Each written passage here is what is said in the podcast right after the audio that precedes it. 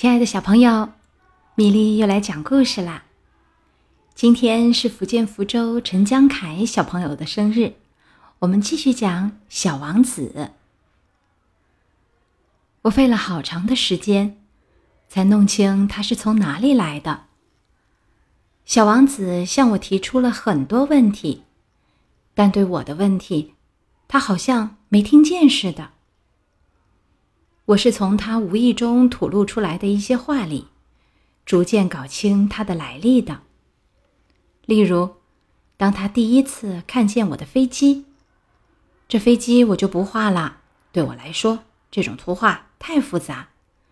他就问我：“这是什么玩意儿？”“这不是玩意儿，它能飞，这是飞机，是我的飞机。”当时。我很得意的告诉他我能飞。他听了惊奇的说：“怎么，你是从天上掉下来的？”“是的。”我谦逊的回答。“哦，真有趣。”这时，小王子发出一阵清脆的笑声，我听了却很不高兴。对我遭遇的不幸，我希望人家能重视一些。后来，他又说：“那么，你也是从天上来的？你是哪个星球上的？”立刻，对他是从哪里来的这个谜，我隐约看到一点线索。于是我赶紧追问：“你是从另一个星球上来的吗？”他不回答。他一边看着我的飞机，一边微微点头。接着说道：“说真的，乘坐这玩意儿，你不可能是从很远的地方来。”他长久陷入沉思之中，然后他从口袋里拿出我画的小羊，看着他的宝贝入了神。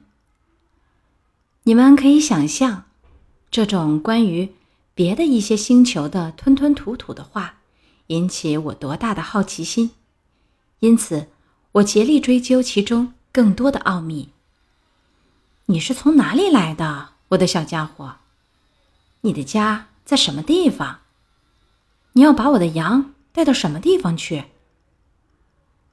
他沉思了一会儿，然后回答说：“好在有你给我的那个箱子，晚上可以用它给小羊当房子。”那当然，你要是乖乖的话，我还给你一根绳子，白天把羊拴住，我再给你一根拴它的木桩。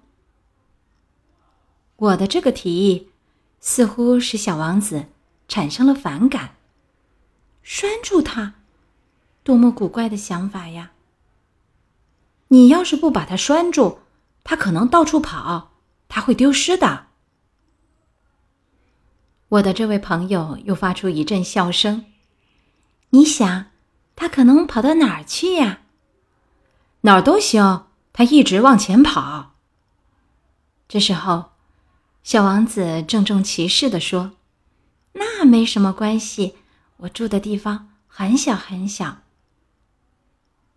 接着，他似乎有点抑郁的补充了一句：“一直向前跑。”也跑不了多远。这么一来，我又知道另一件重要的事实：这位小王子所住的那个星球，实际上比一座房子大不了多少。这倒没有使我感到怎样奇怪。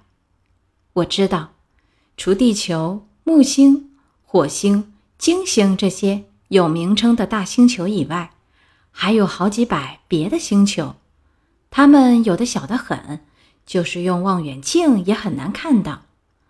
当一个天文学家发现这类小行星时，他就给它编上一个号码来称呼它，例如，把它称作 B 三二五小行星。我有充分的根据认为，小王子来自的星球是 B 六幺二小行星。这颗小行星。在一九零九年，被一位土耳其天文学家所发现。他曾从望远镜里看见过一次。当时，他在一次国际天文学会议上披露他的发现，并且提出重要的论证。可是那个时候，由于他身上穿的是土耳其服装，所以没有人相信他。大人们就是这个样。幸好，为了争取发现 B 六幺二小行星的荣誉，土耳其有一位独裁者颁布了一道法令：凡是土耳其人民。一律得改穿欧式服装，违者处以死刑。一九二零年，这位土耳其天文学家穿上一身非常漂亮的西装，重新把他所发现的小行星做了一次论证。这一次，大家就都同意他的看法了。我之所以这样详细的告诉你们 B 六幺二小行星的来历，并把它的编号说出来。是由于那些大人的缘故。大人喜欢数字。当你对大人讲起你新结识的一位朋友时，他们从来不提那些根本性的问题。他们从来不问他说话声音怎样，他喜欢玩哪种游戏，他收不收集蝴蝶标本。他们反而问他多大年纪，有多少兄弟，体重多少。他父亲挣多少钱？他们认为从这些数字才能了解一位朋友。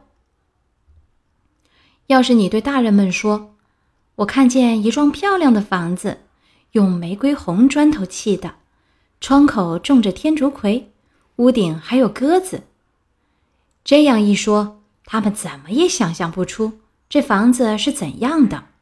你必须对他们说。我看见一幢值十万法郎的房子，那么他们就会惊叫起来：“多么漂亮的房子啊！”同样，你要是对大人们说：“小王子是存在的，证据是他长得十分可爱，他常常笑，他享有一只羊，有人想要一只羊，这就可以证明这个人的存在。”大人们听了一定会耸耸肩膀。把你当做小孩子看待，但你若对他们说，小王子是从 B 六幺二小行星上来的，那他们就坚信不疑，就不会提出一大堆问题来纠缠你。他们就是这个样，不必怪责他们。小孩子对大人应当宽容一些。的确，对我们这些理解生活的人来说。我们才不在乎那些编号数字嘞！我真想像讲神话那样来开始这个故事。我真想这样讲：从前有一个小王子，住在一个比他的身体大不了多少的小行星上。他需要有一位朋友。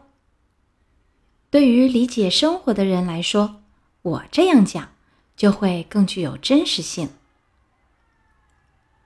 我可不喜欢人们随随便便的看我的书。我写下这件往事是煞费苦心的。我的朋友带着他的羊离去已有六年了。我之所以在这里尽力的把它描写出来，是为了不忘记他。把一位朋友忘记掉是可比的，并不是人人都有一个朋友。再说，我也可能会变成那些大人那样。只对数字感兴趣，就是为了不忘朋友，我买了一盒颜料和几支铅笔。像我这种年纪的人，要再从事绘画可是不容易的，因为我从六岁以后，除了画过肚皮开着的和闭起的巨蟒以外，别的都没有画过。当然，我一定要把这些画尽量的画的逼真，不过。我毫无把握。往往这一张画的还可以，另一张又画的不像。还有，关于小王子的身材，我画的有点不太准确。有一处把他画的太高，另一处又画的太矮。对于他的衣服的颜色，我也拿不准。就这样，我摸索着画，这一处试试，那一处改改。好歹凑合起来，很可能在某些重要细节上我画的不对，这得请大家原谅。因为我的这位朋友从来就没有向我解释清楚，可能他认为我同他一样。但是很遗憾，我却不能透过香壁看见小羊。我大概已经有点像大人，我可能是老了。今天的故事就到这里，我们讲完了《小王子》的第三章和第四章。对小王子，我们似乎还是一无所知，非常好奇。可是，亲爱的宝贝们，好奇就是我们最宝贵的财富呀！下周我们继续讲小王子，小朋友们再会。